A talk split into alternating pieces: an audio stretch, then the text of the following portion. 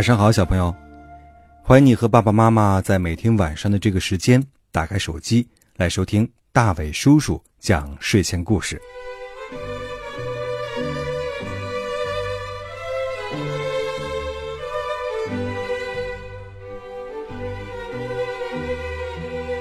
今天晚上的睡前故事啊，我们首先来讲一只小狗的故事。也许小朋友要问了，为什么要讲这只小狗的故事呢？在这个故事中，小狗又做了什么事情呢？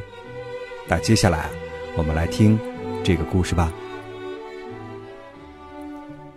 有一只小狗，它觉得自己的力气大极了，勇敢极了。可是，小狗的朋友们——小松鼠、小野兔和小猴子，却一点儿也不佩服它。这样的事情真叫小狗伤心透了。有一天呢，小狗在出去玩的路上，捡到了一根黄澄澄的毛。这是谁的毛呢？小狗想，这么粗，这么长，这么柔软，这么漂亮。对，这一定是大老虎的。要知道，老虎是森林之王呀，只有森林之王身上才会长出这样又粗又长又柔软。又漂亮的毛来，小狗琢磨了半天，认为这只毛是一只大老虎的毛。于是，小狗就对小松鼠说：“你看，我打死了一只大老虎呢，你们看我厉害吧？”小松鼠说：“我不信，你有没有证据呀？”小狗说：“你们不信，我手里的老虎毛可以作证，你们看。”说着，他骄傲地举起了那根黄澄澄的、松软的老虎毛。小狗那么小的身躯能够打死一只老虎，这是为什么呢？小松鼠、小野兔和小猴子都产生了疑问。于是，小松鼠、小野兔和小猴子决定要试探一下小狗。他们怎么试探呢？于是，他们找了一张老虎皮。小松鼠站在小野兔的头上，小野兔站在小猴子的头上，然后，他们穿上老虎皮，在小狗第二次出去玩的那一次，他们站在路边上。小狗走过来的时候，他们就跳出来吓唬小狗。小狗看见真正的老虎来了，吓得连连后退，急忙朝着回家的方向跑去。突然，听见从老虎身上传来了一阵阵笑声。回头一看，原来是自己的好伙伴小松鼠、小野兔和小猴子。小狗看见自己的谎言已经被戳穿了，脸红了，低下了头。从此以后，小狗再也不敢说谎了。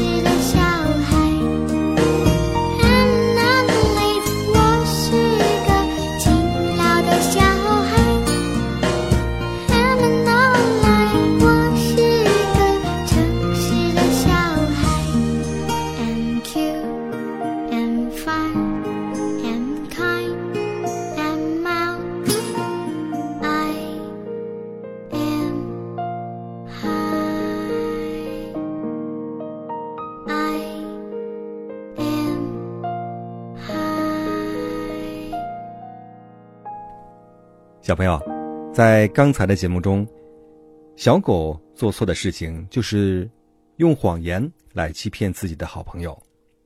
我们要知道，说谎可是不对的。在生活中啊，我们要努力做一个讲文明、懂礼貌的好孩子。接下来的故事呢，就要和礼貌有关了。这个故事发生在小猴子的身上。小猴子没有礼貌，老师来了他不问好，撞到了小兔子他也不道歉，碰见老人他还不让路。猴妈妈很生气，他对小猴子说：“你怎么不学着讲礼貌呢？学礼貌多麻烦，拿钱多省事儿。”小猴对妈妈说：“给我一些钱，我去买礼貌好了。”这样的话说的猴妈妈哭笑不得。仔细一想，就给了小猴一些钱。小猴拿着钱，高高兴兴地朝着街上走去。他来到了第一家商店，小猴大声喊：“喂，这儿卖礼貌吗？”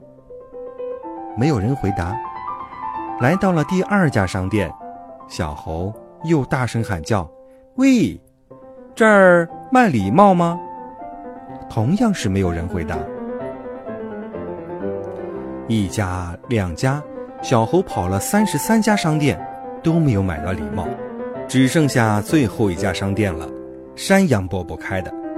山羊伯伯平时对小猴很好，小猴也很敬重他。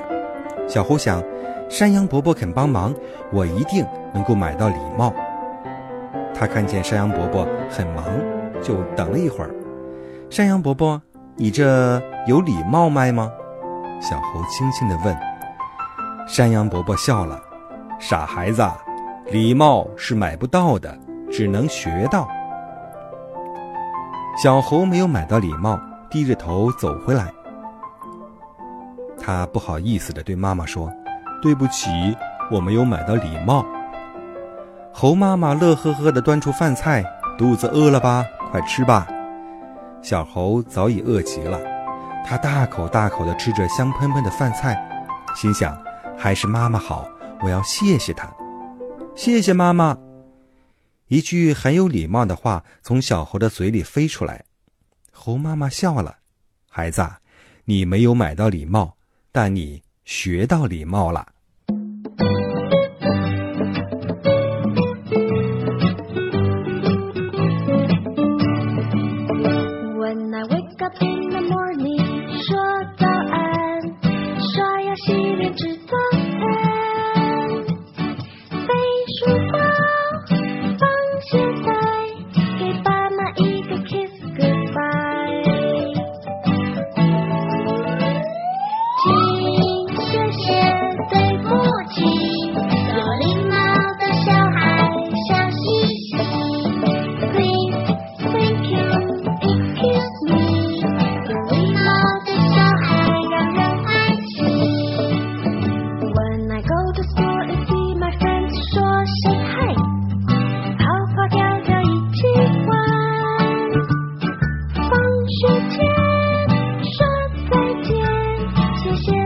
辛苦一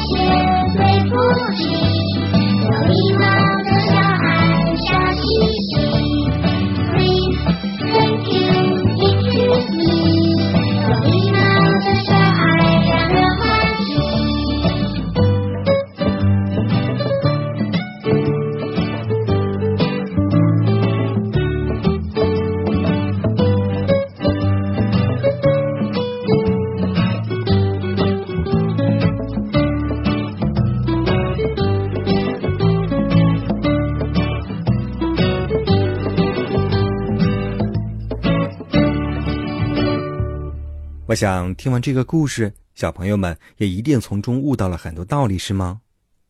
讲文明、懂礼貌是每一个小朋友需要做的。礼貌呢，要从我们身边做起，比如说多用“请”“谢谢”“对不起”这样的文明用语来体现我们对身边好朋友的关心。好了，大朋友、小朋友们，今天晚上的大卫叔叔讲睡前故事就要到这里了。欢迎你通过微信的方式，将宝贝演唱的歌曲、讲的笑话、朗诵的唐诗宋词来发送过来，我们和其他的小朋友一起分享。好了，今天的节目到此结束，祝你晚安。